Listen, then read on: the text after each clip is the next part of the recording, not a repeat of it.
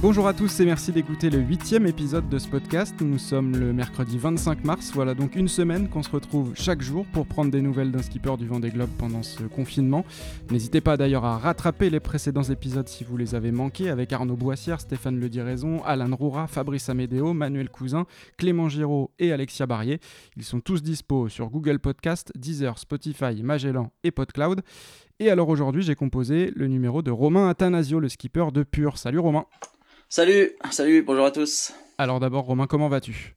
Écoute, euh, tout va bien, on est à la maison, c'est sûr que c'est euh, assez particulier comme, euh, comme condition, parce que effectivement, on pensait que ça allait être l'année la plus chargée de ces dernières années, parce que voilà, grosse, grosse année pour nous, et puis en fait, on est, on n'aura jamais passé autant de temps à la maison, donc c'est vrai que c'est assez curieux.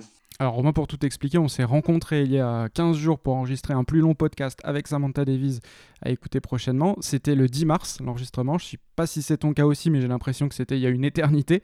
Euh, depuis, euh, toutes nos vies ont changé. Est-ce que tu peux me raconter ce qui s'est passé pour toi depuis 15 jours?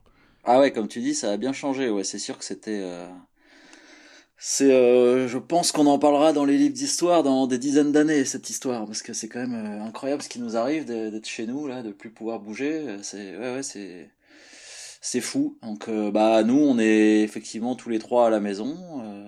Donc avec Samantha et Ruben, votre fils. Voilà, ouais. Donc on, la maison a jamais été aussi propre et si bien rangée puisque on, on range, on nettoie, on classe, on on, vide des boîtes qui n'ont pas été touchées depuis des années, enfin comme tout le monde en fait. Hein, donc euh, c'est c'est assez euh, assez bizarre. C'est comme un week-end qui dure déjà depuis une semaine maintenant.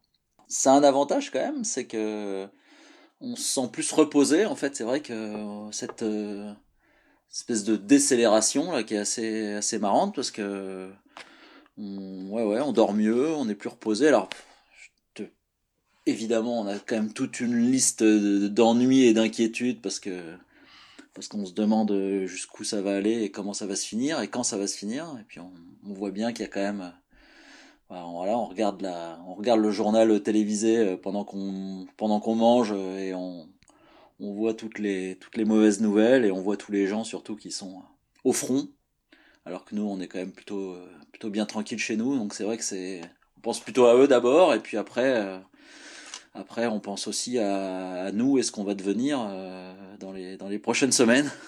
Au-delà du hum, rangement dont tu parlais euh, à la maison, comment vous occupez votre temps? Je parle de Samantha et de toi. Il y a quand même du travail autour du projet? Ouais, bien sûr. Nous, c'est un, c'est de, on a quand même beaucoup de choses à faire en préparation des courses. Donc euh, c'est souvent du travail qui se fait à la maison puisque nos bureaux sont en général, enfin Sam a son bureau à, à Lorient, mais moi j'ai mon chantier à Port-la-Forêt et mon bureau à la maison, donc il y a beaucoup de travail qu'on fait ici euh, euh, actuellement, comme euh, bah, voilà, on prépare les, cartes météo, on, on, commence à faire les voilà, à réfléchir à ce qu'on va emmener comme nourriture, à, à préparer les vêtements. Alors c'est un truc qu'on fait un peu plus tard, forcément, c'est plutôt un truc qu'on pense après les dernières courses et avant la grande course, avant le Vendée Globe, donc c'est un truc qu'on fait plutôt l'été. Euh, mais là, on commence à le faire maintenant. Hier, je me suis surpris à commencer à remballer des vêtements en me disant, allez, euh, de toute façon, il faut avancer. Donc, euh, voilà, on fait, on fait, on fait tout ça ici, toute cette, toute cette préparation. Et puis, on a, on continue un petit peu, voilà, à travailler sur le bateau légèrement, quoi, parce que, bah, on fait quelques petits trucs pour, pour, pour, déjà pour avancer, pour le moral, parce qu'il faut que, il n'y a rien de pire qu'un projet qui stagne. Donc, tu vas sur le chantier avec ton attestation?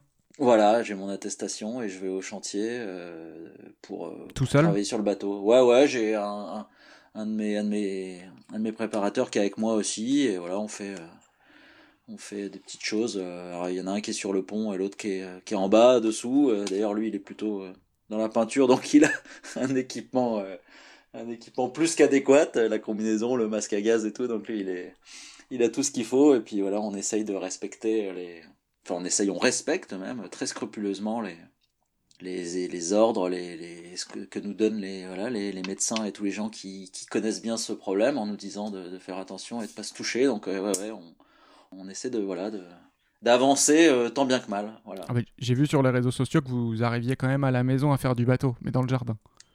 Ouais, oui, c'est pareil. Bah, il y a aussi un des trucs, euh, un, des trucs importants de ce, dispositif, c'est qu'on a un, un, petit garçon de 8 ans à occuper, ce qui prend euh, beaucoup de temps. Il faut euh, lui faire faire les devoirs, donc ça c'est comme tous les enfants en ce moment, ils font les devoirs à la maison, donc on, fait ça. C'est Sam d'ailleurs qui, qui, fait, qui le fait plus, plus que moi. Et puis après, bah, il faut gérer le reste, donc il faut l'occuper, euh, sans sortir dehors. Donc, euh, enfin, on sort dans le jardin. On a la chance d'avoir un jardin. Encore une fois, on pense à ceux qu'on n'a pas et on mesure la chance qu'on a. Mais on, on, a transformé notre jardin en parc de, en parc de loisirs. Alors, on a un parcours de sport. Euh, on a l'optimiste qui est là parce que on a la mer pas très loin et Ruben rêverait d'aller naviguer sur l'eau, mais on peut pas. Donc, on navigue sur l'herbe. C'est plus difficile.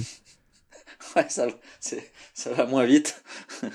ça va moins vite, mais bon, voilà, on fait, ça nous permet de, de faire quelques photos et d'essayer de, de faire rigoler les gens dans ce, voilà, dans ce, on sait que quand les gens nous suivent, c'est un peu pour, pour s'évader et penser et rêver un peu à la mer et à, à tous ces trucs-là. Donc on continue dans notre, dans notre job, en fait. C'est quand même une partie de notre job d'essayer de, voilà, de, de, faire euh, pas de faire rêver les gens parce qu'il faut pas exagérer mais voilà de, les divertir en tout cas et donc euh, on a pensé que faire de l'optimisme dans le jardin ça les ferait rigoler et peut-être ça leur ferait penser un petit peu à autre chose que toutes les horreurs qu'on voit actuellement à la télé. Et les réseaux sociaux, effectivement, permettent beaucoup de se divertir euh, en ce moment. On parlait de ton bateau que, sur lequel tu travailles encore un petit peu. Est-ce qu'on peut rapidement expliquer où on en est?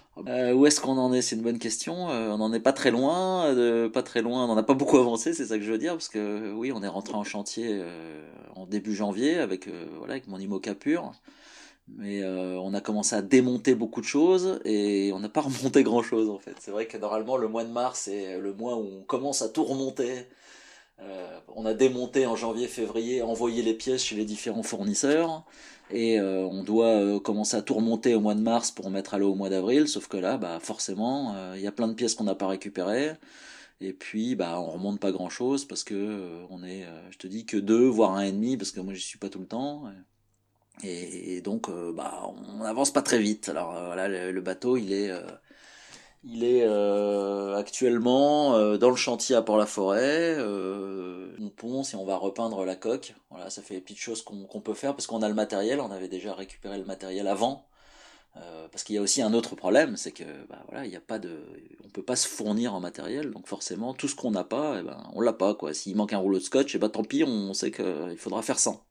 Oui, quoi qu'il arrive, il y aura un délai de retard un peu incompressible, mais ce sera le cas pour tout le monde. Et je crois que tu ne devais pas participer à The Transat, la première course au mois de mai. Ton... Ta deadline, on va dire, ton objectif, c'est plus euh, la mi-juin à New York.